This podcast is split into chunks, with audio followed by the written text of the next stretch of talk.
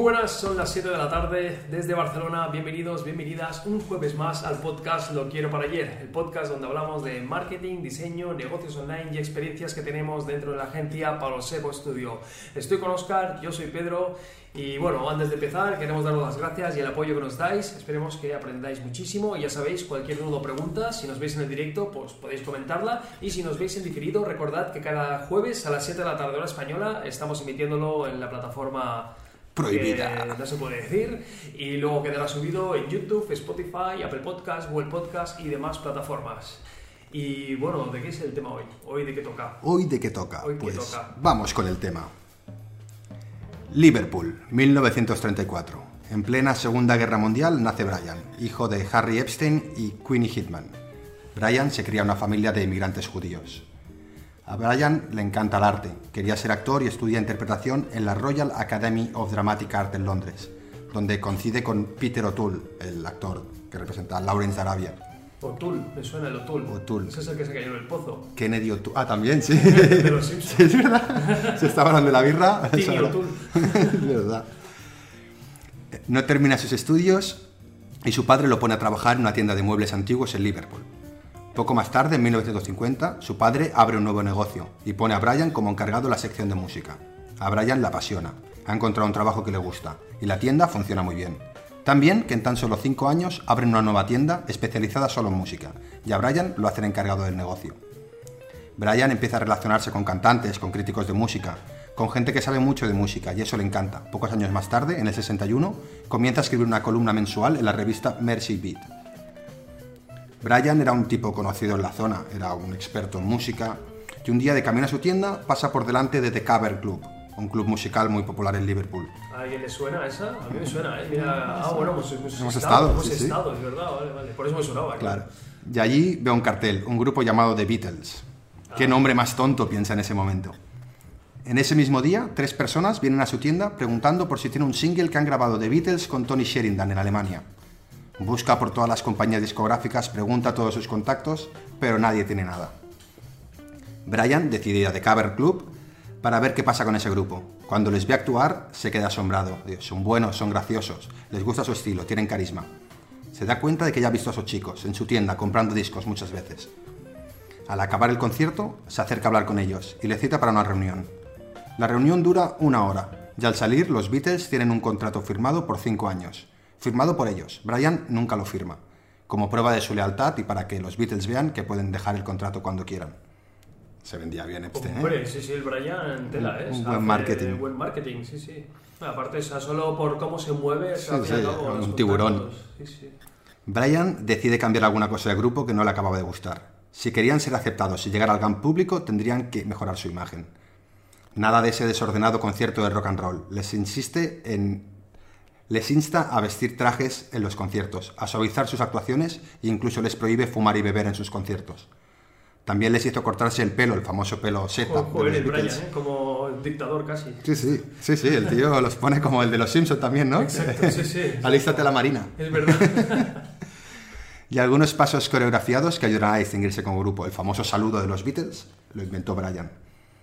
Grabaron un disco y Brian intenta venderlo en todas las discográficas de Inglaterra, pero todas lo rechazan. Finalmente, Epstein consigue una prueba en un pe- en un- con un pequeño sello discográfico llamado Parlophone, que pertenecía a EMI, una gran discográfica. En la prueba, George Martin, el productor de Parlophone, dijo que le gustaban casi todos, pero había uno que desentonaba, el batería Peter Beast. Tú, fuera. Martin lo coge y lo sustituye por Ringo Starr. También, o sea, eso en Los Simpsons hay también un Sí, capítulo claro, ahora que viene, ¿eh? que pues- echan, echan al policía y meten al. Barney. Ah, claro, cuando hablan de los Beatles. de los Beatles. Claro, qué pues bueno. Acabo, ostras, eso, es por el Brian. Qué Sí, curioso, sí. qué bueno. Grande, grande. Para convencer, aquí viene la cosa muy curiosa, para convencer a la discográfica, Epstein hizo una jugada maestra. Él disponía de tiendas de música en Inglaterra, así que compraría entera la primera edición. EMI correría cero riesgos. Lo curioso es que en esa época los rankings de ventas no contaban los discos que había comprado la gente, sino cuántos discos había vendido la productora a las tiendas. Y claramente los Beatles los vendieron todos antes de empezar.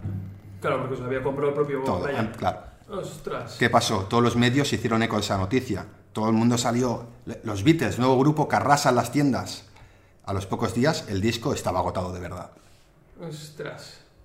Bueno, o sea, es una técnica de marketing, como dice, o sea, es neuromarketing al fin y al cabo, es como decirte, oye, Es comprar seguidores un poco. claro, es, es decir, oye, que yo he hecho eso, o sea, Sí, sí. agotado, mm, ¿por qué? ¿Porque es bueno? No, porque hay una Sí, sí. técnica de marketing detrás. Totalmente. También, ojo, o sea, no... de- Luego ha de ser bueno, evidentemente. Obviamente es de ser bueno. Pero bueno, le dio una fama descomunal en muy poco tiempo. Salieron en todos los medios con eso. Y ese es el tema de hoy, ¿no? Vamos a hablar marketing para artistas, que es súper, súper complicado. O sea, yo creo que es algo que daba que hablar. Es algo que nos han preguntado mucho y la verdad que es Sí, complejo. sí, es, algo muy nuevo. Sí, es algo nuevo también. es Bueno, algo- vemos que no es tan nuevo, que, que Exacto, siempre ha sí, existido sí, el marketing. El señor Brian hizo una buena técnica de marketing en la época, ahora hay marketing digital, entonces cómo se promociona un artista. En este caso es de música, pero vamos a hablar también para diseñadores, ilustradores, Fotógrafos. fotógrafos, o sea, cualquier tipo de arte, al fin y al cabo. Acróbatas. Acróbatas, o sea, eh, Alguien dijo el otro día también artistas marciales. Artes También. marciales. Hombre, pues sí, también. ¿eh? También, también, sí, sí. todo, Todo, todo tipo de artistas. hay alguno así más extraño. Chimpancés que pintan cuadros también les puede servir. Pobrecitos, pobres chimpancés. Hay un elefante que pinta unos cuadros que lo verdad, flipas. Sí, sí, que ni manco. Bestial. Sí, sí. Muy buenas a todos los que estéis entrando. Os animamos a preguntar cualquier duda, pregunta sobre marketing para artistas. Estáis en el directo, tenéis eso para preguntar. Y si no, tenemos las preguntas que nos vais haciendo en los diferentes directos que hacemos o por Instagram. Genial. Entonces, Pues si quieres empezamos, pasamos. Venga, pasa el, a, la a los tips. sección de, de creatividad. Ahí estamos. Que no sé si va a ser mucho creatividad y marketing en este No, caso, porque sí. hablamos de marketing para artistas Claro, y al final pues, va a claro, ser sí. marketing, aunque toquemos un poquito de tema de creatividad. Sí, bueno, más tema, sí, creatividad, marketing directo. Bueno, sí. tocaremos. Primero vamos a hablar, yo primero me gustaría hablar de las barreras que tiene un artista, lo que le frena a un artista. Porque nos encontramos con muchas veces los artistas son artistas y no son vendedores y no saben vender ni quieren vender. Creen que ellos ya hacen el arte y con eso se va a vender solo. Sí, es Y- un error principal, yo Mm, creo, que es total. como mi arte se vende solo, yo no quiero venderme, no soy vendedor, Claro. yo soy artista. Yo hago esto y si les gusta, que lo compren, ¿no? Es complicado. Pues bien, yo he escogido cuatro puntos que creo que nos frenan a cualquier tipo de artista. Hay muchos más, evidentemente, yo voy a hablar de cuatro. El primero es el miedo al rechazo. Hemos de pensar, todos tenemos miedo al rechazo, incluso la- los mejores artistas tienen miedo al rechazo, a que no guste lo que hacen. ¿Por qué? Porque al final nosotros nos creamos un, un círculo de la gente a la que seguimos, la gente que admiramos, la gente que nos gusta, la gente que vemos. Y al final nos pensamos que nuestro público es ese. Y nos comparamos con la gente que nosotros admiramos. Y pensamos que, claro, este contenido que estoy haciendo no le va a interesar una mierda al pavo este que admiro. Exacto. Claro, pero es que tu público no es ese. Has de pensar que tu público no es la gente que admiras, no, es, otro, es otro público. Entonces, lo que tú haces puede servir a alguien. No eso, tengas- eso es una barrera así, o sea, yo, a ver, no soy artista, pero al iniciar, por ejemplo, mi canal de YouTube, yo me comparaba con Romuald Fons, por ejemplo, que era el que a mí me gustaba, digo, joder, quiero hacerlo Claro. igual.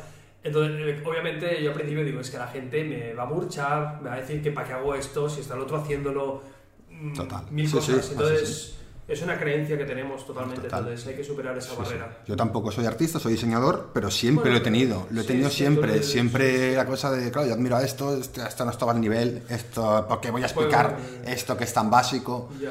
Y luego dices, hostia, claro, hay mucho público que, que le interesa y al final es... Sí, nosotros también hemos sufrido eso. ¿eh? De hecho, nosotros casi casi con palo seco al inicio era, era una filosofía al estilo de, oye, nosotros no somos ventas, somos un diseñador, un programador, un marketer que hacemos el trabajo y nos gusta Total. el trabajo, pero hay que aprender a vender. Entonces, es algo que nos costó, bueno, al menos a mí me costó interiorizar de decir, es que yo no quiero vender, yo quiero hacer mi trabajo. Claro. Pero luego te das cuenta de que si quieres vivir de esto tienes que aprender a vender. Entonces tienes cualquier artista tiene que tener una parte de business y de ventas. De todo, de, sí, sí, de social media, de ventas, Sí, sí. de productos, más abras el paraguas, mejor Sí, te sí, va. al final cada vez...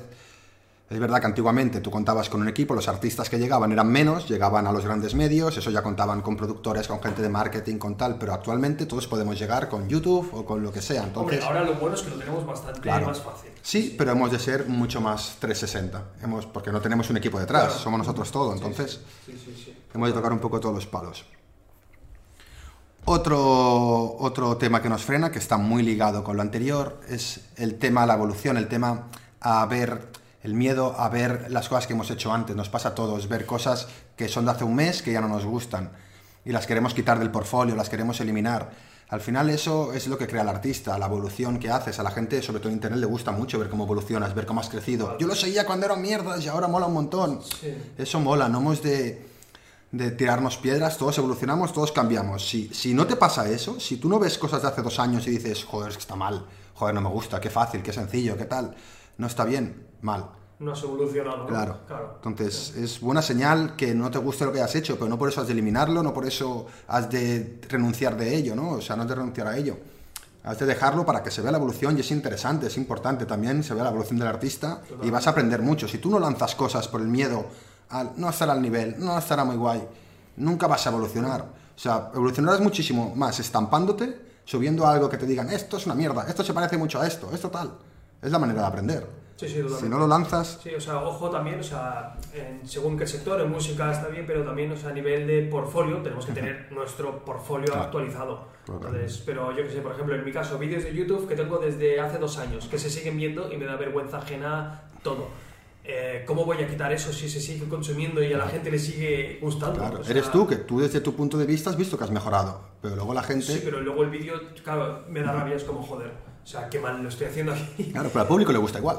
Sí, sí, claro, sí, está bien aceptado, pero claro, personalmente es como lo quitaría por el tema este que comentas. Obviamente no lo quito por lo que dices, pero es complicado y sobre todo en tema diseño, más diseño hmm. gráfico quizá o diseño artístico, que tienes una página web con tu portfolio, tienes que ir renovando ese portfolio. Pero si, si eres cantante, y tienes canciones antiguas que no te gustan nada, pero a la gente le gusta, no las quites. Sí, sí. sí, sí, está guay lo de ver la evolución. Es verdad que en un portfolio, si pones los 10 trabajos mejores, pues evidentemente sí que has de ir renovándolo. Pero si tienes tu Instagram y en el timeline tienes trabajos de hace 10 años, es chulo verlo, mola, a la gente le interesa. Decir, hostia, ¿cómo ha evolucionado este tío? Yo también quiero, te inspira a decir, yo también quiero mejorar igual, ¿no? Este tío ha mejorado tanto en tan poco tiempo. Sí, sí, sí. Es un plus, no es algo malo. Muy bueno. Eh, bueno, ahora estas dos ya hemos hablado un poquito de las dos otras porque nos hemos mezclado un poquito. y eso, creer que un artista es solo eso, un artista. El tiempo ese de un pintor que vive en Montmartre y pinta sus cuadros y un galerista se los vende, eso ha pasado de moda, a no ser que seas el mejor artista del mundo, que vas a tener una cola de, vendedores y de los que... Eh, claro, ese va a tenerlo a saco. Pero si no, al final es lo que dice, has de vender, has de mover tú por colecciones, has de mover tú por galerías, has de mover exhibiciones, has de montarte cosas. Mm, has de creo que es, que es lo más complicado, al fin y al cabo, para un artista creo que el momento de vender su arte es lo que le crea un rechazo automático. Dices, yo... No de vender, me lo, han de, me lo han de vender, o sea, me lo han de comprar, ¿no? Me lo han de comprar por lo que hago, entonces... Mm. Eso creo que es la barrera que veo en la mayoría, porque ayer, ayer hice una asesoría a un chico que hacía música que realmente no estaba catalogada la música, ni era hip hop, ni era trap, ni era reggaetón, entonces no sabía muy bien, pero... Y luego era como es, es como que no, es que mi música es como que habla por sí sola, no sé cuánto, despierta sensaciones, y digo, tío, tienes que meter en marketing algo. O sea, si has invertido, bueno, ahora voy a, voy a hacer un poco de hmm. spoiler de lo que hmm. yo iba a hablar, pero, pero bueno, eso, si has invertido X en todo tu proyecto, hora, tiempo y dinero, tienes que invertir y en publicidad y darte a conocer, porque si no, es que es una pena, es como has creado un proyecto súper bueno y luego no estás diciéndole al mundo que has hecho ese proyecto. O sea, vimos en Internet que es muy fácil que todo el mundo cree arte, entre comillas. Hemos de pensar que los mejores artistas, los mejores cantantes, los mejores eh, pintores, todos invierten en marketing, todos, o sea, hacen conciertos aunque no ganen dinero, van a exposiciones aunque no ganen dinero, lanzan colecciones, colaboran con marcas al final todos hemos de tratar de vendernos. Entonces, aunque sean los mejores, si los mejores del mundo se venden y, tratan de venderlo, nosotros que somos unos pringados también hemos de invertir y hemos de tratar de venderlo. O sea, es, así, o sea. Si los mejores lo venden solo. los pringados, no, hombre. Somos del montón, ¿no? sí, sí, sí, la gente ya no la gente claro, entonces, un píxel en el, en el, océano, ¿no? Claro, sí, sí, o sea, al final se va a hacer, tío, es de hacerlo. ¿Quién era? ¿Era Tapias? El pintor Tapias, el pintor catalán que se montó él mismo, la, hay varios, me parece, pero Tapias se, montó él mismo la Fundación Tapias. Normalmente te la montan cuando te mueres, te la monta alguien que te admira o tu familia, no sé qué, te monta la fundación. Él se la montó en vida y se la montó él mismo a él mismo. Ah, o sea, que marketing. Dice, no, yo me monto mi fundación. Nadie me la monta, me monto yo mi fundación y ya está, y aquí empiezo a ganar dinero. O sea que al final sí, se ha de, se ha de hacer. Y, eh, bueno, la última habíamos hablado ya era el tema del perfeccionismo. perfeccionismo a veces no es tu amigo. Lánzate, haz cosas, no esperes a tenerlo perfecto porque no va a llegar ese momento, tío. Y, aunque lo veas hoy perfecto, de aquí dos días ya no lo vas a ver perfecto, entonces lánzate, haz cosas. Si no, no, va, si no, no vas Sí, a sí, conseguir ese nada. es el problema. Nosotros también hemos sufrido eso, del perfeccionismo, sobre todo en proyectos internos, de es que falta esto, es que falta esto, falta esto. Y es como, bueno, un pez que se muerde la cola, aunque suene típico, pero es que es la verdad. O sea, es que es como que vas mejorando, mejorando, mejorando y luego no, no sacas nada. Sí, sí, y es como el pez que se muerde la cola, como dices, porque como se va alargando el proyecto, contra más se alargue, más imperfecciones les ves, más cambia tu opinión, más cansado estás de ese proyecto. Sí, y, y al sí, final es un Frankenstein, vas cambiando, vas cambiando. Es Sí, sí, verdad. va, o sea. va mutando en el Digimon. Sí, sí. Sí, sí, es complicado, es complicado, ¿eh? Pero bueno. Muchas gracias por los follows y un saludo a todos los que estéis por aquí en el directo. De ¿Verdad? Muchas gracias. Veo que hay alguna pregunta, ahora la comentamos. Vale, ¿quieres que contestemos alguna pregunta o seguimos? ¿Contestamos alguna pregunta? Venga, Prime Propet que preguntaba cómo haréis la página de portfolio del artista por medio de CPT. Yo lo del CPT no sé muy bien lo que es. O sea, de hecho lo he buscado, lo he buscado aquí mientras de esto y no, no sé muy bien lo que es el CPT, pero una página de artista al fin y al cabo yo creo que la idea o la gracia es ver tu portfolio, ver lo que haces. Luego hablar un poco de quién eres si quieres, pero yo creo que la gracia del arte es qué haces. Si haces cuadros, pues ver los cuadros y, y si haces música, pues ver tu música. Entonces, eh, dedícate o focalízalo en el portfolio. Creo que sería esa. Sí, hostia, que nos explique lo del CPT, porque yo CPT también tengo entendido que es algo a nivel de, de- de distribución y de, de almacenaje y todo este rollo, ¿no? No sé, no, no Eh, sé. Desconozco. Si podéis profundizar un poco para Impropet en lo del CPT, porfa, y así aprendemos todos, claro. Y seguimos A con... ver, yo soy cantante, dice Vicky sin secretos, yo soy cantante y actriz. Empecé a hacer contenido random en mi canal de YouTube. Y he recibido más hate en comentarios de vídeos míos cantando que los de diversión. Es que al final, bueno, Pedro va a hablar un poquito de esto, ¿no? De, debemos de entender que al final las redes sociales no son portfolios y, y evidentemente podemos subir nuestro trabajo, pero hemos de conseguir ese, ese toque humano, ese rollo que dices con los Sí, vídeos de diversión, sí, que te sí. conozcan como persona para que te admiren como artista. Sí, profundizaré ahora un poco en ello, pero claro, es verdad que tenemos que saber en el canal en el que nos movemos y, y eh, según el canal que estamos, pues subir un tipo de contenido u otro. De todas maneras, si tienes haters, yo te diría que no te preocupes porque el hate, al fin y al cabo, es engagement. O sea, cualquier tipo de comentario, sea positivo o negativo, te va a ayudar a mejorar dentro del posicionamiento en el algoritmo. Obviamente, si todos te ponen a parir, entiendo que sea bastante frustrante, pero vaya, que no te afecte lo que te diga la gente porque en Internet es muy fácil destruir proyectos más que construir. Entonces, no te preocupes que estás en Internet, entonces el hater te va a ayudar a... Creo que nos mueve más el hate que el love, ¿no? O sea, que es como... Yo me Internet- muevo antes por el hate. Internet, sí, yo creo que Internet es un poco así, ¿no? Es como, hostia, saca tu lado más oscuro, ¿no? Al fin y al Sí, cabo, sí. o sea, Yo soy un poco hater. yo Pero, sí. pero yo creo que... Tampoco, no soy muy de comentar en vídeos y tal, pero muchas veces comento más cosas haters que cosas bonitas. Y a mí me pasa también cuando contesto comentarios que voy viendo, voy dando likes, tal. Te y el destaca. hater es como que tengo Te que destaca, contestarle. Es claro. como que. La rabia- destaca, la raba- la rabia mueve. Es como que a ti te contesto. Y luego, entre que estoy escribiendo, digo, oye, oye, oye, frena, frena, calma. Lo mejor es no contestarle. Porque si le contestas y le dejas mal, te va a borrar el comentario. Vas a tener menos comentarios, vas a tener. Tú tienes la estrategia de Guardiola, ¿no? Sí, yo soy un Pep Guardiola total. Yo soy súper, ¿cómo, cómo decirlo?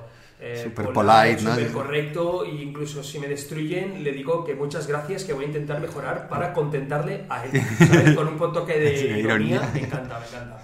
A veces lo disfruto, sí que es verdad. ¿Alguna preguntita más? Esos dandies.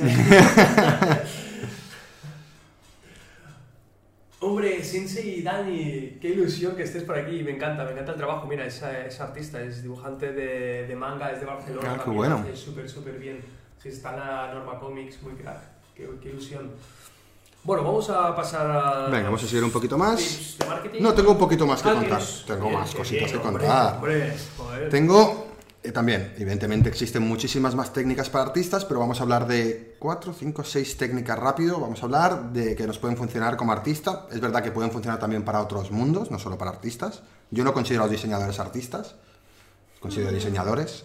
Sí, no son artistas. eh, para mí Un no. ilustrador, para mí sí que puede ser un artista, un diseñador, al final te debes a un proyecto, te debes a un brief, te debes a un cliente, un artista expresa lo que siente y Ya, pero eso. no diseño, o sea, alguien que diseña ya. Un diseñador puede hacer arte, puede, pero cuando estás trabajando para un cliente, no, eso no es arte. Vale, ok. O sea, no, sí, sí, sí, tienes- entiendo, entiendo. no sé. Sí, sí, sí, sí. Vale, es mi opinión, ¿eh? Supongo Sí, que sí, lo el arte entiendo y muy- comparto. Sí, sí, al fin y al cabo, cuando tienes un brief y unas directrices, Claro. no puedes volar. Estás siguiendo unos objetivos, no estás expresándote. Total. Sí, sí. Y si lo haces mal, si estás haciendo logos para expresar tus sentimientos y para expresar tu arte, mm, no es el camino para hacer logos. Exacto. Que a veces he visto esos logos que son cosas que dices, qué bonito, pero esto que me, tra- o sea, no me transmite nada, ni entiendo nada, ni...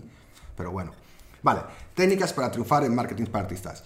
La primera, una técnica que se ve muchísimo, que lo han hecho mucha gente durante mucho tiempo, pero ahora se ve muchísimo en redes sociales porque es muy evidente. Es la técnica búnker. ¿En qué consiste la técnica búnker? Tendrá otros nombres, yo he encontrado que le llaman así. La técnica búnker es eso que vemos a veces de grupos de artistas que se apoyan entre ellos. No solo pasa con artistas, pasa con muchos mundos. Pero esto que te montas un grupo entre 6, 7, no más, dicen que no más de 10 personas, porque si no ya es muy difícil gestionar, se pierde mucho. Pero un grupo donde os retroalimentéis. Yo comparto lo que tú haces, oye, qué chulo lo que tú haces, proponemos retos entre todos, vamos mandando, hey, he hecho una story que hablo de ti, oh, Sí, mis mejores... Es una crew, ¿no? La crew Sí. dentro del mundo del rap, por Total. ejemplo, una crew es como el colectivo de gente que, que rapea entre Claro. ellos, entonces entre ellos se van ayudando. Sí, en el mundo del diseño yo no lo he visto tanto, pero sí que es verdad que tú me has enseñado varios ejemplos de varios perfiles de Instagram que entre ellos es Sí, que sí. es como una comunidad, por decirlo de sí. alguna manera. Todos, Y- no hay ninguno tampoco que sea brillante, y todos, todos con el mismo nivel, ¿no? Pero van, se van compartiendo, van haciendo lo mismo, todos van publicando, "Eh, cu- si hablamos de tipos, pues venga, todos hablamos de tipos, pero yo voy a hacer un post sobre esto, yo sobre esto, yo sobre esto. Y no se pisan, ¿sabes? O sea, está bien. Técnica búnker. Técnica búnker. Siguiente técnica, mandar creaciones a influencers. Eso le encuentro brutal. Eso sea, le he eso es genial. O sea, si se te da bien dibujar, diseñar o hacer cualquier cosa así, dedicarle, o incluso canciones, dedicarle Claro. eso al influencer. Claro. El influencer tienes un alto porcentaje de que te lo replique en Total. su canal, entonces te va a llegar muchísima más gente. No vayamos a Ibai, no vayamos a Rubius, no vayamos a los o sea, a la María. Pombo esta, no sé, Sí, no vayamos a los tops, vayamos a gente más cercana y gente que pues que esté por encima de vosotros a nivel Bueno, de vez en cuando probar algún top, yo veo Sí, bien de vez en cuando, o sea, pero de, de 10, o sea, yo que sé, a mí si me hacen algún fanart, que se llama un fanart, ¿no? Sí. A mí si me lo hacen, obviamente lo voy a replicar Claro. porque nunca me han hecho uno, Claro. me va a hacer una ilusión brutal. Claro. Obviamente mi alcance no es el mismo que el de otra persona. Total. Pero bueno, es mucho más fácil hacer diferentes, ah, mandar 10 a 10 eh, pequeños o micro influencers o nano influencers o lo que sean, que no un super gran influencer que es muy complicado que te lo envíe. Exacto. Muy buena esa técnica, de verdad, si hay algún diseñador, ilustrador por aquí que la aplique, seguro que se lo replican. Consigue reviews de tus productos. Es genial. Consigue reviews de tus productos. Cada producto que hagas, consigue que la gente te lo replique en sus redes. Hazle un 10% de descuento. Hazle algo para su siguiente trabajo. Hazle lo que sea, pero que lo publiquen. Que publiquen y que den su opinión. Que digan, ay, qué guay esto que me ha hecho tal. Trabaja las reviews. Es muy importante. Al final la gente se fía muchísimo de lo que opina la otra gente. Y más si ve el trabajo. Hostia, lo he visto, qué chulo. Habla bien de él, dice que es profesional. Claro, las reseñas. Funciona Conseguir muchísimo. reseñas de la gente, incluso al principio, sobre todo, yo creo que si estamos empezando, sobre todo a nivel de más diseño gráfico y demás, es mejor no trabajar gratis, obviamente, eso no lo recomiendo nunca, pero sí hacer un pequeño descuento para que luego opinen bien de ti Total. o mirar de llegar a un acuerdo para compartir el trabajo de una manera pues más Total. lucrativa. Te va a servir mucho mejor que hacer publicidad, que hacer anuncios, porque al final, si tú ves la opinión, que la que la van a ver van a ser amigos o conocidos de la que está dando la opinión, va a influir muchísimo mejor que un anuncio que veas que, que evidentemente está hecho para vender. Hmm, O sea, va a funcionar muchísimo mejor. Eh, siguiente punto. Usa comunidades y redes sociales especializadas. Existen un montón, yo conozco muchas de diseño, pero existen, he estado mirando y existen de cantantes, existen de músicos, existen, supongo, de artes marciales, no lo sé, existen de, de todo, de Seguro. escultores, de pintores. Sí, yo creo que todo tiene su blog, su Claro. página web, su foro, su Total, red social, claro. y si no la hay, créala. Claro, sí, sí. Si no hay una red social de Sí. artes marciales, te diría Claro, que... créala y ahí os ponéis todos, sí, sí. Pero eso, DeviantArt, Behance, eh, sé, hay 20.000 páginas de estas de, de Pinterest, incluso puede serlo también. Hay páginas, muchas páginas para darnos a conocer y para dar a conocer nuestro portfolio que nos pueden servir muchísimo. Bien, eh, publican otros blogs, lo que se llama el blog pagado o el blog infiltrado. Sí, quien sepa un poquitín de SEO, que me conozca por el SEO del link building, al fin y al cabo es un poquitín, va por Mm. Sí. ahí, ¿no? O sea, in- invierte, ¿no? Bueno, es- es- Sí, o sea, no, a veces no hace falta pagar, es ir a un blog especializado y soltarle un artículo relacionado contigo que le pueda interesar. Por ejemplo, eh, que sé, eh, soy ilustrador y voy a hacer durante dos días, me voy a poner en Fiverr y voy a poner los dibujos a 5 dólares durante dos días. Si consigo que eso me salga en cinco páginas de ilustración, en cinco páginas de dibujo, Claro, es de crear un hecho noticiable. No vale Sí. decir, soy ilustrador y dibujo así. Exacto, no te lo van a no, publicar. Yo, yo si, si fuera para hacer una noticia y que te la publiquen en algún blog o en algún medio, eh, yo lo, lo que recomiendo es crear un poco de storytelling, crear una historia e intentar resolver algún problema Claro. o intentar enfocarlo por ahí para que os lo publiquen. Claro. Luego indirectamente vendéis el servicio o el producto o vuestro Claro. portfolio, pero, Total. pero de entrada no, que no parezca... No, un tutorial, sois ilustradores, hacer un tutorial gratis y que lo puedan subir en la revista. Hacer un pequeño tutorial de cómo hacer ojos en manga. Genial, venga, súbemelo a una revista de ilustración, una revista online, lo que sea. Súbemelo que te genera un post gratuito para vosotros. Pero ahí hablas de ti, y evidentemente te citas y haces link building también a tu web y todo eso sirve. Exacto. Y el último punto es ofrecer contenido de calidad. Entiendo que sois artistas y que el- lo que os gusta es hacer vuestro arte, si cantáis, si ilustráis, si hacéis lo que sea. Lo entiendo y es normal, nos pasa a todos. Ahora, intentar ofrecer contenido de calidad, lo, ya lo comentará Pedro, las redes sociales no son un portfolio, intentar ofrecer algo más. Si eres artista, lo que digo, enseñar unos tips para dibujar ojos, eh, las mejores webs de referencia para encontrar ojos. Sí. Eh, tú que eres cantante, eh, Mm, crea... Los cuadros, pues los lienzos. ¿Por qué Claro. estos lienzos? ¿Por qué estos pinceles? ¿Por qué esta Total. pintura? Si eres cantante, pues qué micrófono, qué Genial. 20.000 cosas. O sea, trucos qué para entonar, lo que sé, hay 20.000 cosas que podéis hacer para ofrecer. para editar música. es Claro. que se te puede estirar muchísimo. O sea, todo lo que tú vayas aprendiendo de tu arte para mejorarlo, lo puedes ir compartiendo. Total. Eso sería el contenido de valor. Mm, claro, obviamente depende de la red social en la que estemos, que bueno, es que esto haciendo un poco de spoiler, pero bueno, depende de la red social. Puedes empezar ya, yo acabado, ¿eh? O sea, ya puedes ah, ir encauzándolo. le llevamos. Em, bueno, pues eso, depende de la red social en la que estemos, publicamos un tipo de contenido u otro. Eh, si estamos en Instagram, el fallo que comete la mayoría de personas es que transforma Instagram en un portfolio. Entonces, ok, sí, tienes que demostrar tu arte, pero no es una galería de arte Instagram. Instagram es una red social de entretenimiento y ocio, por norma. Eso pasa muchísimo también a las tiendas online. Una tienda online coge Instagram y lo transforma en tienda online. Total. Y dices, tío, no, no hagas eso porque... Ya tienes rechazo". una tienda online. Ya hay un rechazo en eso. Claro. Entonces, obviamente a la gente le va a gustar ver vuestro arte, pero tenéis que enfocarlo un poquitín y maquetarlo. O sea, lo que recomendamos, sobre todo en, en Instagram, que yo creo que es la red social donde todo el mundo quiere estar y quiere crecer, es mostrar vuestro lado más humano. Entonces, hay que mostrar todas las emociones de la manera más real posible. O sea, alegría, tristeza, miedo y rabia. Entonces, en- obviamente no nos pasemos, sino exageremos cada, cada sensación, pero cada vez las redes sociales están llevadas más al realismo. Ya no se lleva la vida de Tom Cruise ni de Disney. Sí, Entonces, sí. creo que, que va bastante por allí. Y obviamente recuerda que eres cantante o artista o diseñador, entonces no te despegues de, de tu rol, ni te dejes llevar por el síndrome del influencer, que le llamamos, pero, pero intentar buscar el lado más humano y cercano. Claro. Mm, casos prácticos. El otro día vi el Ajax y Brock, no sé si lo conocéis, es un cantante de, de rap, hip hop, que no sé cuántos seguidores debe tener, pero Pero en poco tiempo ha crecido mucho, ¿no? O sea, sí, puede tener un millón de seguidores tranquilamente. Eh, yo que sé, el otro día subió una story diciendo, oye, lo siento mucho, pidiendo a, la co- a su comunidad, oye, lo siento, pero el tema no va a salir hoy como os había dicho, sino que sale mañana porque tiene un problema con la edición, no sé. Genial. Ya se está mostrando real, ya está creando hype, o sea, seguro que el tío este no lo hacía por marketing, ni mucho No. menos, pero lo vi como que bueno, o sea, Total. está pidiendo perdón, está mostrando em, pues, Sus, triste- sus tristeza. puntos débiles, ¿no? Su momento Sí, de debilidad. su- claro, eso es exacto. genial, porque la gente... Conectas con la con- audiencia, se total. vuelve más fan y encima luego está creando hype para cuando salga el tema del Claro. día siguiente. Sí, sí. O sea, Al estoy final, seguro sí. que no lo hizo a propósito. Claro, ¿no? pero es verdad que Rosalía, toda esta gente ha utilizado las redes sociales como, como trampolín. Evidentemente, pues te enseñan todo su vida, te enseñan cosas que no tienen nada que ver con la música, te hace gifs, te hace tonterías, te hace chorradas. Al final, eso es lo que.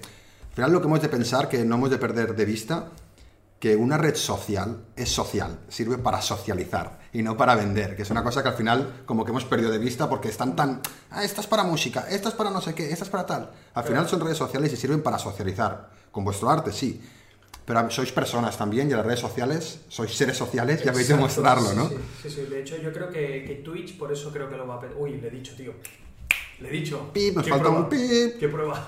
Vamos a poner una prueba, sí. Bueno, eh, bueno, la red social, eh, bueno, red social no es una red social, pero creo que es una plataforma súper buena para conocer el lado más humano de una persona, Total. porque es en directo, te muestras tal cual, si fallas, fallas, si estás triste, se te nota, Claro. entonces no... Es mucho eh, más cercano, ¿no? Sí, Sí. exacto. A diferencia de YouTube, que tú te sale mal, pues repites el plano. Total. Entonces ahí está la- el realismo, creo.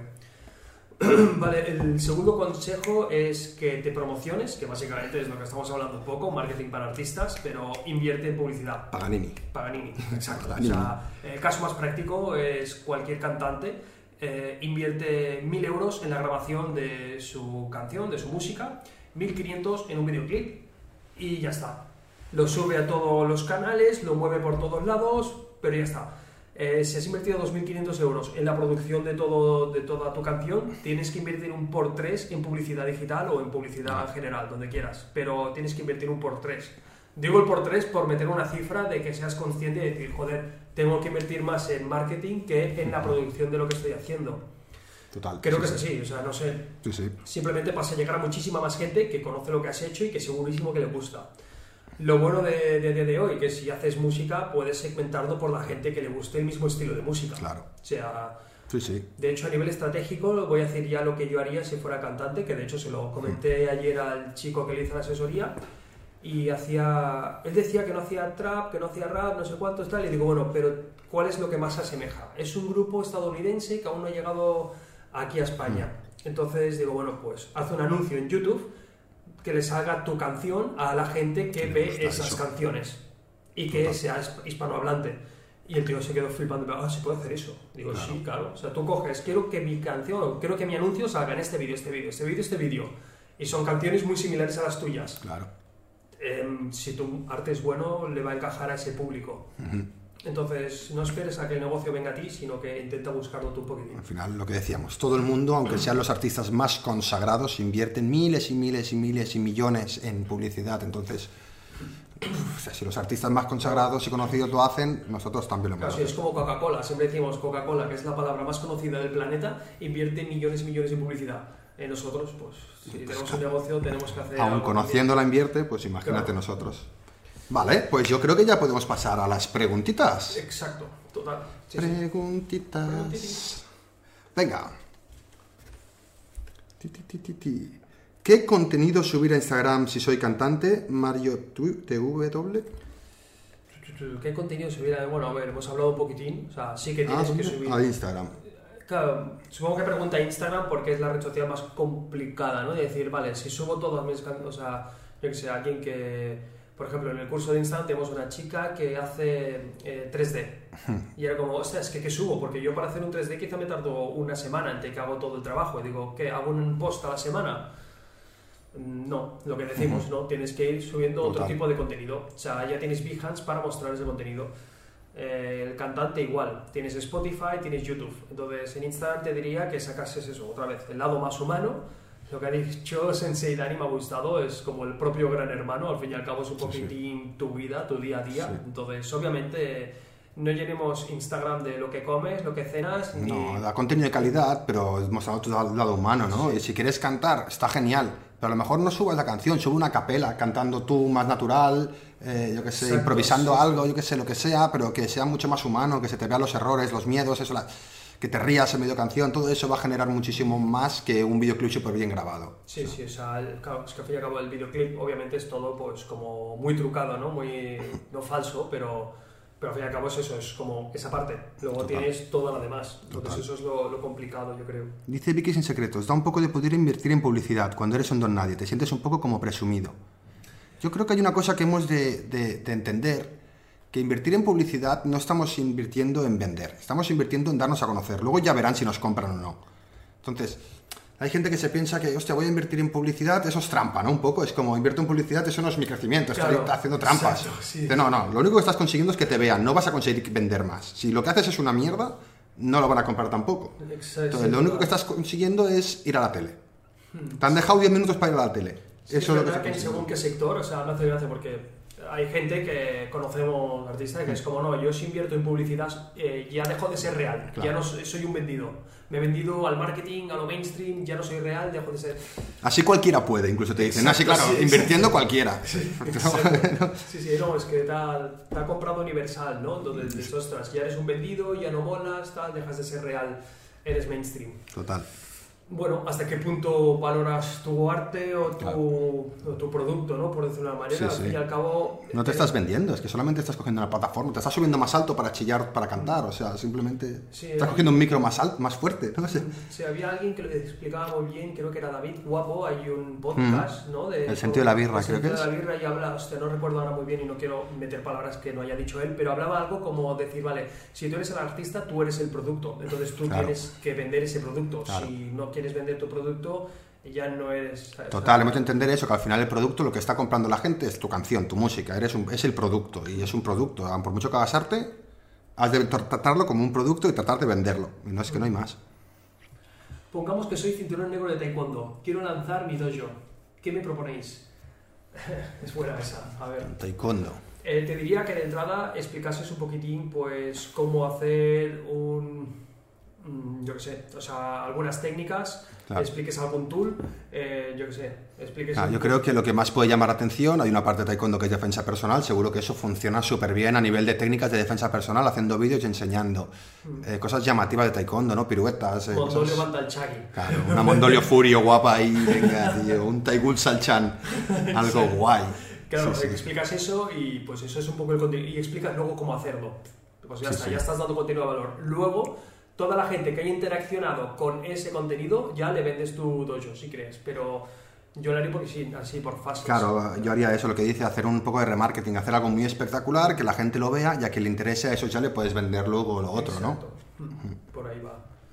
Vamos. Venga. Se ha quedado pegada. Están un poco mal pegadas. ¿Cómo promocionar mi música? DJ Pastor. Bueno, un poco todo lo que hemos ido hablando hasta ahora, yo creo. O sea, yo te diría que a nivel de canal escogerás YouTube, posiblemente YouTube, Spotify. Aún así te diría Instagram Stories, ¿eh? Ojo, hacer un Instagram Stories con el swipe up para llevarlos a YouTube.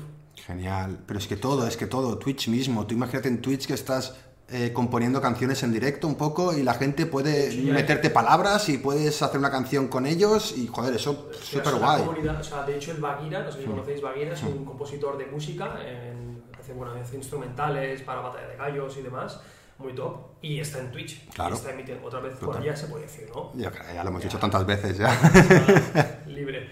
Entonces, pues eso, está en directo componiendo música. O sea, deja de ser más real, ¿no? O sea, está creando Claro, sí, sí. esa cercanía, esa comunidad de gente. o sea. En cada canal un poco haz lo que, lo que, a lo que vas, ¿no? Eso, pues en Instagram también puedes interaccionar un montón. Es que puedes decir eh, qué base os gusta más para hacer mi canción, ¿no? ¿Qué instrumental os mola más? Mm. ¿Creéis que os gusta más este tono como canto? ¿Os gusta más así? O sea, todo eso, crear Pero interacción. es que haces partícipe a la gente. Claro. Es que lo encuentro brutal. o sea. Claro, y esta canción va a ser una canción creada por todos los, ¿sabes? Por todos nosotros. Eso está guay, tío. O sea, o proponer temas para canciones, proponer sé qué. Claro, de hecho, mira, estoy, vamos, hablemos un poco de lo que, o sea, entre pausa, o sea, al fin y al cabo, bueno, está un poco relacionado de arte, cómo vendernos. O sea, nosotros ahora mismo la idea que tenemos de eh, retransmitir la agencia digital en directo, creo que eso es algo bastante innovador y creo que va a funcionar muy bien porque vamos a conectar mucho más con la gente, Claro. vamos a explicar nuestros proyectos, eh, queremos que seáis partícipes del proyecto, o sea, que vamos a explicar todos esos procesos dando contenido de valor, mostrando lo que somos y generando comunidad. Claro. O sea, creo que eso Al funciona muy final bien. es un poco eso, sí, sí. Mm. Total.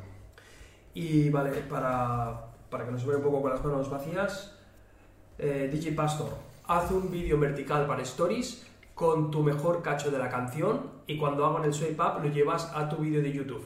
Cuando estén dentro del vídeo de YouTube generas visualizaciones. Entonces esas visualizaciones van a hacer un efecto halo, que es eh, un sesgo cognitivo que lo que te hace es cambiar la percepción de las cosas. Entonces, si tú ves un, una- un, un vídeo con 100.000 visitas, 10.000 visitas, Eso es bueno. Por algo las tienen. ¿no? por algo las tiene. Entonces ya sabes, o sea, te da la- esa impresión, ¿no? Que es una pena, o sea, yo a mí me me funciona un en todo, ¿no? Al final, o sea, ves a alguien bien vestido y tiene el efecto halo ese, este pavo domina, Sí, este pavo tiene exacto, pasta. sí, ¿no? sí, ves a alguien con una chica guapa y es- dices, hostia, este tío tiene algo, ¿no? Sí, en una entrevista de trabajo ves al bien vestido y ya dices, uy, este bien. Claro, luego, sí, sí. luego el otro te va a dar Total. mejores resultados, Sí, quizá, sí, ¿no? bueno, al final el efecto halo hace y tanto, sí, sí. Exacto, Vicu sin secretos lo dice el swipe up, 10, eh, 10K su objetivo. Eso es lo que hablamos dentro del curso de Instagram, objetivo llegar a los 10.000. Eh, ya remarcamos de entrada que los seguidores no son importantes, pero sí que jugamos con ese efecto halo, de que cuando alguien aterriza en un perfil de Instagram que tiene 10.000 seguidores, automáticamente tu mente dice, uy, tiene 10.000 seguidores, es alguien. Sí, sí. Mm. Total, sí, sí, es así. Antes se valoraba más por los títulos universitarios, sí, Era como, tiene un máster y tiene un posgrado, este tío es alguien. Sí, sí. Ahora ya Total, sí, sí, es verdad. Siguiente pregunta. Soy diseñador gráfico. ¿Cómo me doy a conocer? Pues un poco, hemos explicado varias estrategias para darte a conocer. Si queremos hablar de algo concreto, pues eso, enseña a diseñar. Enseña cosas muy básicas desde el principio y vas a ver eh, si tu público es básico o no, requiere cosas. Ves preguntando también, oye, ¿os interesa esto? ¿No os interesa? Pero ves dando tips, ves dando tutoriales, ¿no? Sí, sí, valor. yo creo que a nivel diseñador gráfico tendrías que hacer eso, aportar un poco valor y aparte de compartir tus trabajos, pero al principio, sobre todo, darte a conocer, aporta valor. Sí. Es que no hay más. O sea, tu trabajo te, te, ayudará a crecer, pero aportar valor vas a multiplicar un por 10 toda tu cuesta arriba. Ves combinando, ves subiendo trabajos. Al final, un diseñador gráfico no tiene trabajos cada día para enseñar de los que están tan orgulloso como para enseñar cada día un trabajo. Así que ves combinando trabajo con tips, con vídeos más reales de lo que estás haciendo. Sí, lo que, has dicho tú, lo del fanart funciona muy bien. Claro. Hace alguna colaboración a tu influencer o seguidor claro, unas miniaturas al tal, para que hable de, oye, pero cítame o ponme debajo quién te hace las miniaturas o tal. Mm. Y ya está, acá hay cosas, hay pequeños tips. Hmm. ¿Qué más por aquí? Soltad preguntitas los que estáis en el directo. Muchas gracias a los que estáis colaborando. Vivo sin secretos, en Dani. Vamos con la siguiente pregunta. Si eres cantante, ¿en qué red social empezarías? Sonia de Luz. Si eres cantante, ¿en qué red social empezarías? Yo creo que has de tener YouTube, has de tenerlo. YouTube 100%, Spotify 100%, Instagram 100%, TikTok 100%. o sea, ahora mismo TikTok, si eres cantante, considero que tendrías que estar por ahí.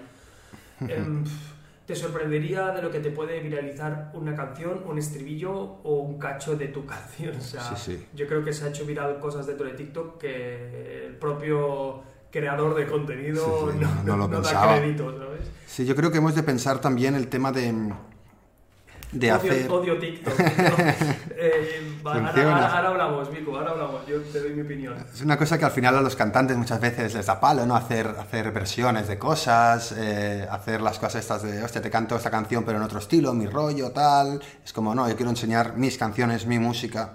Pero al final es mucho más fácil que alguien de primeras le guste una canción que a él ya le gusta, cantada de otra manera. Es mucho más fácil que entre dentro de ti de tu perfil y de todo esto, no de ti, que entre dentro de ti.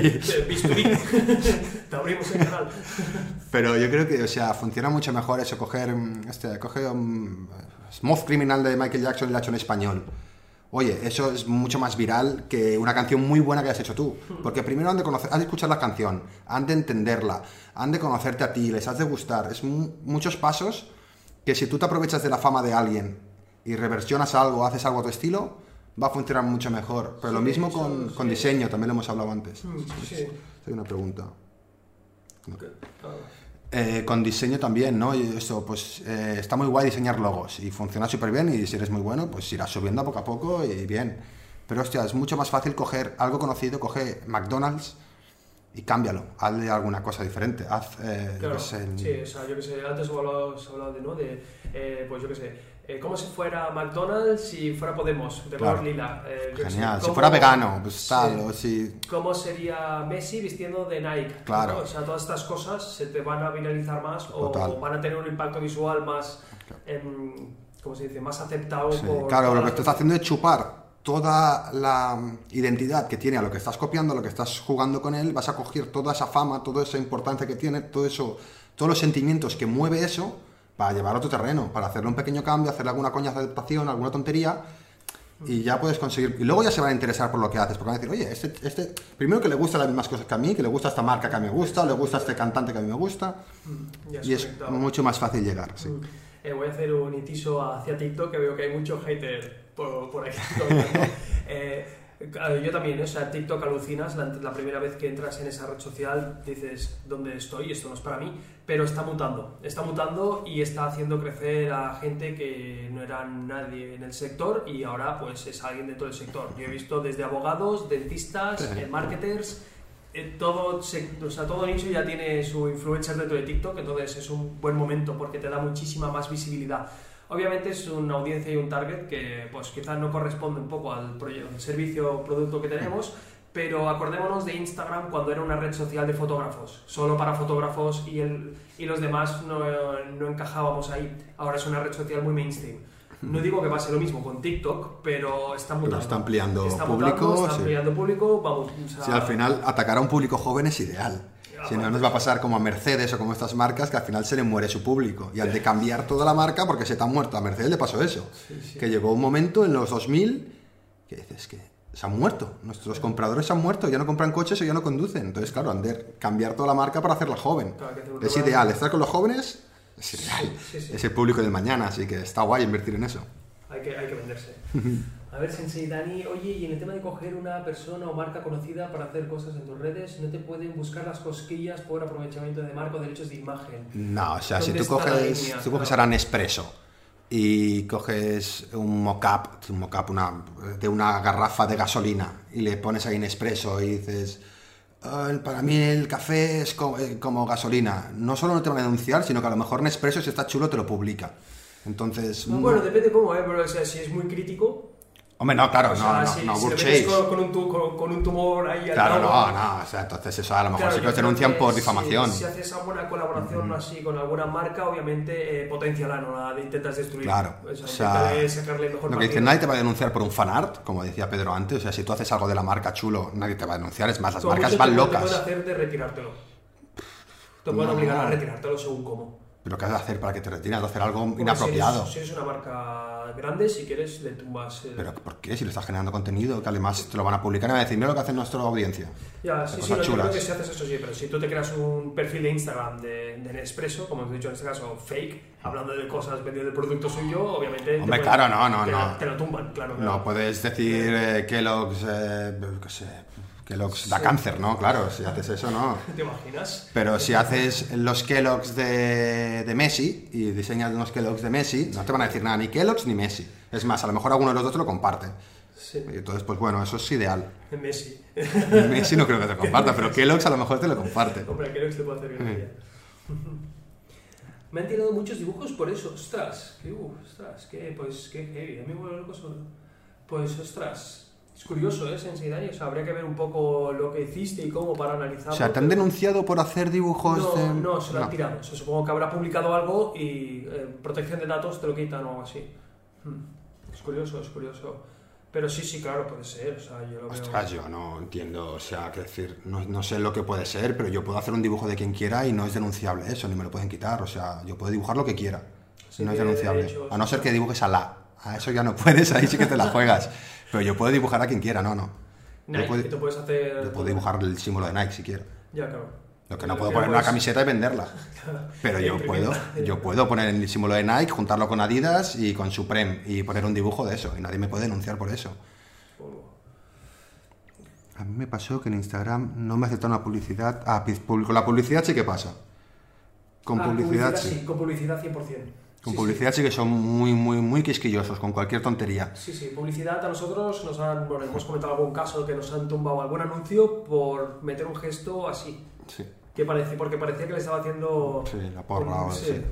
Sí. Sí, al final, cuando entienden que tú estás sacando un rédito económico directamente, es decir, cuando tú haces publicidad, entienden que estás haciendo, que estás sacando dinero, ahí sí que se ponen, porque tú no puedes sacar dinero con la imagen de otro. Sí, sí. Pero si tú no estás sacando dinero, si es solo para crear fama, para crear comunidad, pero tú no estás sacando dinero directamente de esa imagen, Si no, No promocionarte estás súper capado dentro de Facebook, Sí. pero muy capado. O sea, aparte es automáticamente, si tienen dudas, te lo capan. Luego ya verán que...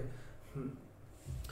Vamos con la... En una imagen inocente nos dijeron que está entrando la violencia. Sí, sí, hay cosas loquísimas. O sea, nosotros nos han sacado cosas que, bueno, que al final hemos tenido que cambiar el anuncio entero y decir hacemos otro porque no Sí, sé sí, por qué me lo sí, están echando para Sí, atrás. incluso a mí, bueno, no sé, nos ha pasado también de tumbarnos un anuncio o tener un anuncio corriendo, pausarlo, aumentar el presupuesto, volverlo a arrancar y nos lo tumban por otro motivo que es como, pero a ver, si Sí, estaba estaba. funcionando ese anuncio, ¿por qué me lo tumbas ahora? Sí, sí, sí, sí. sí. Horroroso. Y Little John 97 pregunta, ¿cómo invierto en mi música? Aflojando la pasta, metiendo todos los billetes. No, invierte, o sea, yo creo que la experiencia es un factor, entonces cuidado con las inversiones que hagas dentro del marketing digital, poco a poco, eh, pero tienes que hacerlo. Entonces, te diría que aprendas un poco de Facebook Ads o YouTube Ads y que te promociones dentro de esos canales, al fin y al cabo. O sea, y, y luego creo que la mejor manera de invertir es como, pues eso, lo que hemos hablado todo un rato, ¿no? Contenido de valor, colaboraciones, o sea, más Claro, es difícil invertir en una canción tuya que no conoce nadie. Puede funcionar si es buenísima y si es súper pegadiza y si a la primera te entra tal, pero es difícil hacer una canción que a la primera ya digas, hostia, qué buena. Las canciones normalmente como que tardan un poco y por eso te suenan por todos lados, para que a los tres días digas, "Buah, esta canción es la polla. Claro, sí. Pero la primera vez cuestan. Entonces, no inviertas a lo mejor en, en una canción tuya, en un single tuyo, invierte más en contenido de calidad ya llegarán a tu canción, ya les interesará y ya lo Sí, verán. quizá en el trozo más pegadizo de la canción yo lo veo bien. Si haces un videoclip y te lo curras todo, coges el cacho más pegadizo y haces un Instagram Stories de 15 segundos y lo promocionas ahí. Es que creo Hmm. Sí, que eso, al menos para probarlo. Lo bueno es que puedes hacer la publicidad pues, a todo el mundo que le guste el rap Claro. o el, el sector en el que estés, ¿no? Total. Estoy en un túnel y se me ha parado a responder preguntas de tres minutos, que salgo del túnel asqueroso, ostras, único. Hemos hecho las preguntas. ¿Qué me eh, recomendarían a la hora de buscar una compañía de marketing que te ayude como artista? ¿Qué debería prestar atención uno? eh, una compañía de marketing que te ayude como artista. Te diría, sobre todo, Vico, que esté focalizado en marketing para artistas. Ahora hay varias, gente- ¿no? Ahora hay varias, Sí, ahora claro. hay varias gente, sobre todo freelance, que están focalizados en artistas. Ostras, no me acuerdo ahora del ejemplo. Tengo un, Un chico que te gusta un bastante, chico ¿no? que vi que dije, ostras, qué bueno. A través de decir, oye, vamos a hacer este podcast, vi el, canal de YouTube de este chico, que de hecho, a ver, bueno, no lo voy a buscar porque quizá tarde un poco. Pero... tu, tu, tu, Yo te lo busco mientras vas hablando. lo miraremos.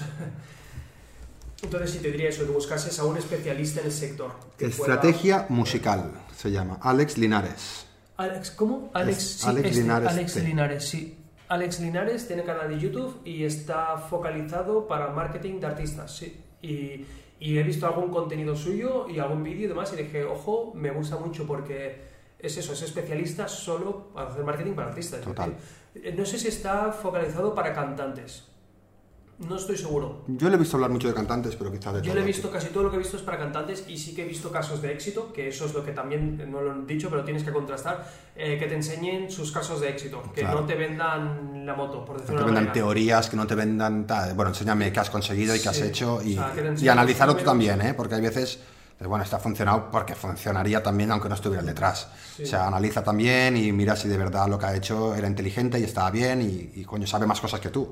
Porque al final estoy seguro que Vicus sin secretos, tú llevas tiempo aquí no sé si has hecho algún curso también de Pedro, seguro que debes saber. Entonces, a lo mejor no hace falta contratar a alguien, sino puedes empezar tú a poco a poco De hecho, el varón de la birra pregunta eso. ¿Son los artistas los que deberían centrarse en el marketing o los representantes? Yo diría que tienes que tener nociones. O sea, obviamente no te focalices en el marketing, pero ten nociones. Más que nada porque te vas a ahorrar mucho tiempo y dinero Claro. en que alguien te engañe un poco. Claro, y para empezar tú puedes ir testeando, puedes ir viendo lo que, lo que te ha funcionado, lo que no te ha funcionado, porque luego te vendrá un gurú del marketing de artistas y te dirá tal, y le dirás, hostia, pues a mí esto lo he hecho y no me ha funcionado. Dime Sí. por qué te funciona a ti o explícame si es lógico, porque a mí eso no me funciona. Entonces, si tú to- tocas un poquito, yo me lanzaría y empezaría, antes de contratar a alguien, a, tocar, yo a un tocar poquito. un poco, al menos para saber cuando te hablen, saber un poco por dónde van los tiros. Total. Mm, Totalmente. ¿Venderías la música en digital o físico? ¿Directamente desde la web o con una referencia a la web? Yo supongo que vendería la música todo en digital ya. Es que yo creo que la música Es ya que- casi ni se vende, ¿no? Exacto, es que yo creo que de hecho la mayoría de gente eh, la lanza gratis ahora mismo, entiendo. Sí, vives algo, Spotify paga muy poco, Spotify paga poco, sí, claro, es verdad, es una buena pregunta, ¿eh? ¿Cómo monetizas la música? con conciertos. Ahora los artistas monetizan con conciertos. Ahora con el COVID lo tienen complicado. Iba a decirlo, iba a decir ahora con el COVID. Pero sí, claro, se venden muy pocos discos, o sea, discos que no se venden, como mucho música digital, que se vende, pero pagan muy poco. Amazon o Spotify o estas cosas que venden música, o Apple iTunes y tal. Claro, YouTube te paga por cada mil visualizaciones, te paga. Te paga poco, cual. pero te paga. Entonces, sacaría por ahí, si no conciertos, claro. Videoclips, Pero- publicidad en YouTube, sí, sí. Y luego eventos, pero claro, con el COVID complicado. Pero sí, ahora yo creo que vendiendo música como antiguamente se vendían CDs y LPs y tal, y singles, yo creo que ahora complicado. Cada vez más, o sea, es que ya, si ya hace tiempo que la piratería fastidiaba todo el tema este de los artistas a nivel de Mm. Claro. música, pf, ahora ya ni te cuento. Ahora es como que ya han tirado la toalla y es como, bueno, lo subo a YouTube, Spotify y demás canales para darme a conocer. Luego ya, Total. pues hago un bolo o algo, pero si no... Eventos virtuales, he visto bastantes que hacen Sí, cosas yo de creo estas. que ahora es el momento de empezar a hacer eventos virtuales en Twitch. Ser el primer cantante de hip hop que hace un evento en directo en Twitch. Claro, yo qué y sé, tú le pones cosas y él improvisa o lo que Sí, sea, ¿no? Al exacto, final, sí, o sí, oye, sí. más jazz, más no sé qué, tal, y vas adaptando y tal, se pueden hacer cosas chulas.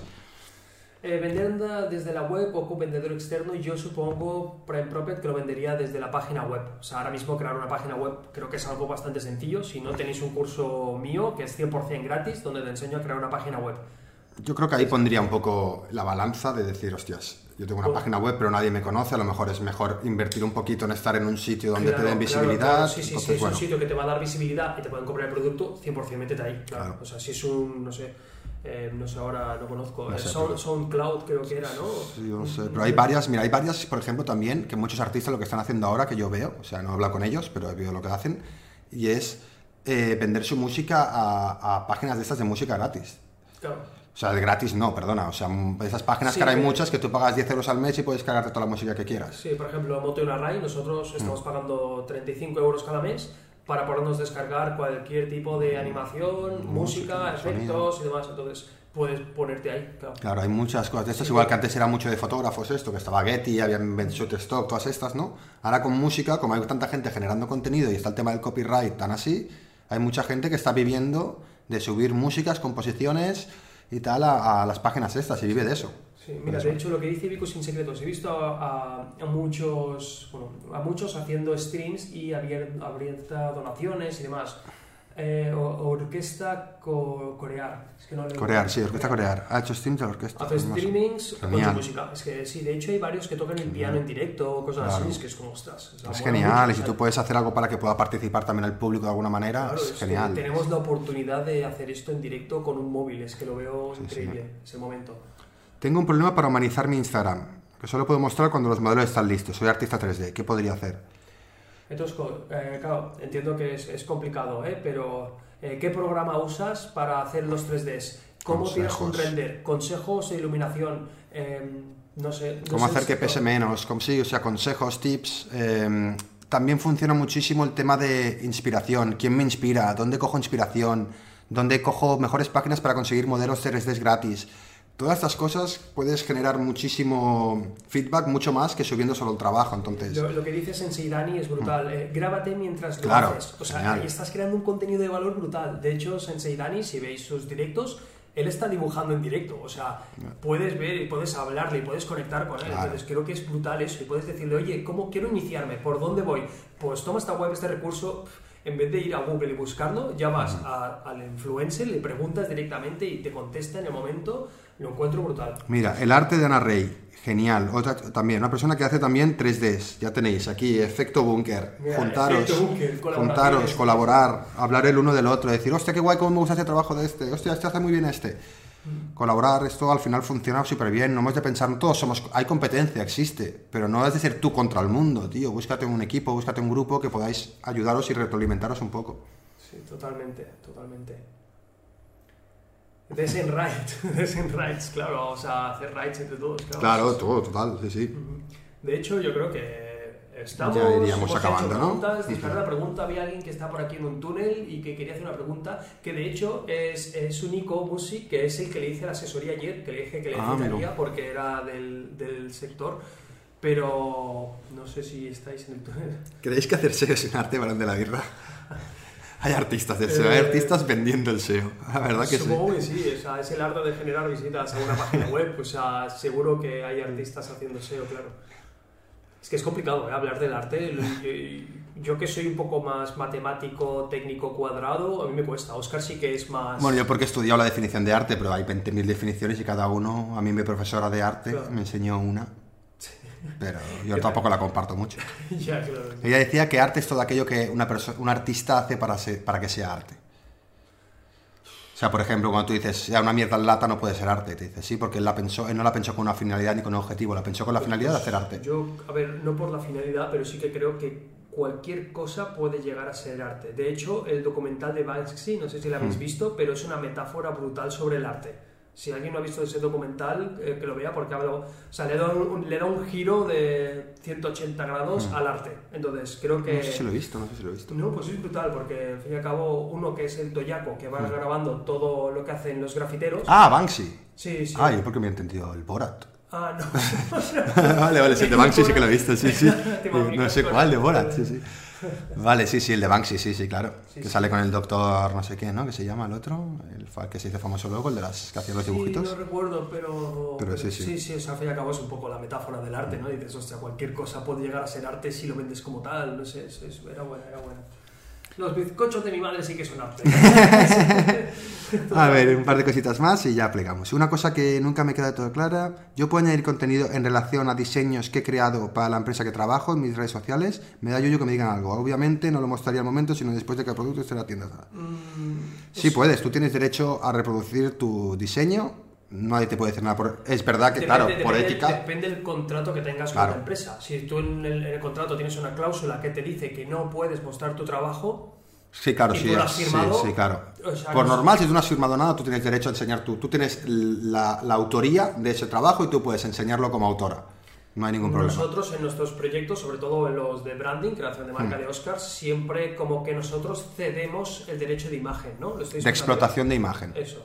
está. el derecho de explotar la imagen, pero el derecho a autoría sigue siendo nuestro. Entonces, la, la autoría es nuestra y nosotros podemos enseñarlo siempre que queramos. Claro, y de hecho siempre lo ponemos, una de las cláusulas también es eso, nosotros vamos a mostrar el proyecto en Claro. nuestro portfolio y demás.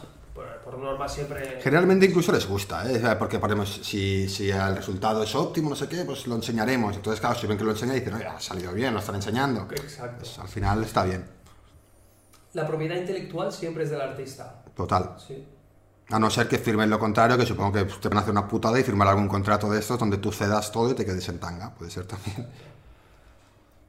Eh, en mi contrato no tengo ninguna cláusula, entonces puedes promocionar, o sea, pu- puedes promocionar, perdón, puedes publicar el trabajo que tú haces y tanto, sí, sí. Y si citas a la, a toda la agencia, pues seguro que hasta le haces un favor, le gusta y te valora más. Coméntaselo, porque sí que es verdad que a veces ellos quieren tener la exclusiva de enseñarlo, que es una tontería, porque vuestros públicos no tienen nada que ver, tú eres un diseñador y él es una empresa de telecomunicaciones. Por mucho que tú lo enseñes, no va a reventar y va a salir en todos lados Sí, y le vas a joder sí. la exclusiva. O sea, Pero bueno, un cliente nos lo dijo, ¿tú no Sí. te acuerdas? Lo publicamos en Instagram, un diseño de Oscar, bueno, un diseño de una marca, y, y me acuerdo que, ¿cómo lo habéis publicado en Instagram? Quitando ahí y tal. La publicación tenía 50 likes, y era como, pero tío, ¿qué te piensas? Sí, ¿Qué sí, tienes? sí, y no, no, nos retiramos y... y no lo subimos nunca más. Y no lo subimos, de hecho, porque no nos dejó, pero que le dijimos que si queríamos que podíamos hacerlo porque el derecho era nuestro. Sí, sí. Pero bueno. Experiencias de la agencia, ¿no? Sí, sí. Es lo que se ve en el podcast, lo quiero para ayer. Pues bien, muchísimas gracias a todos por haber participado, todos que somos aquí. Vamos a hacer una, una raid a ver quién hay por ahí, ¿A quién? ¿A quién? ¿A quién? a ver quién vemos, a ver quién vemos. Está el señor Chorri, yo creo Pero que se va a ir ya Chorri, ¿no? el También. Chorri se va a ir ya Que seguramente. claro, va a plegar ya. Bueno, quizá Bueno, no, será, quizá será, no. sí, se la pasamos porque... Y así no- que se quede un ratito más, ¿no? Queda un rato más, exacto. Muchísimas gracias a todos. Qué bien, Sensidad. Me alegro que te haya gustado el directo. Un fuerte abrazo a todos. Nos vemos el siguiente jueves. O, ma- o mañana. Mañana estaremos Mañana emitiendo. estaremos por la mañana en Mañana por directo. la mañana emitimos. Después de presentamos una marca a las doce y media, pues quizá. No, a las 12. A las doce y media tenemos A las doce y reunión. media tenemos reunión. Después de hacer la presentación, nos meteremos un rato en directo en la agencia. Muchísimas gracias y un abrazo. Adiós. Hasta luego. Ay, te faltan 10 segundos ahora. Salgo la careta. Suerte que no se acaba el cigarro.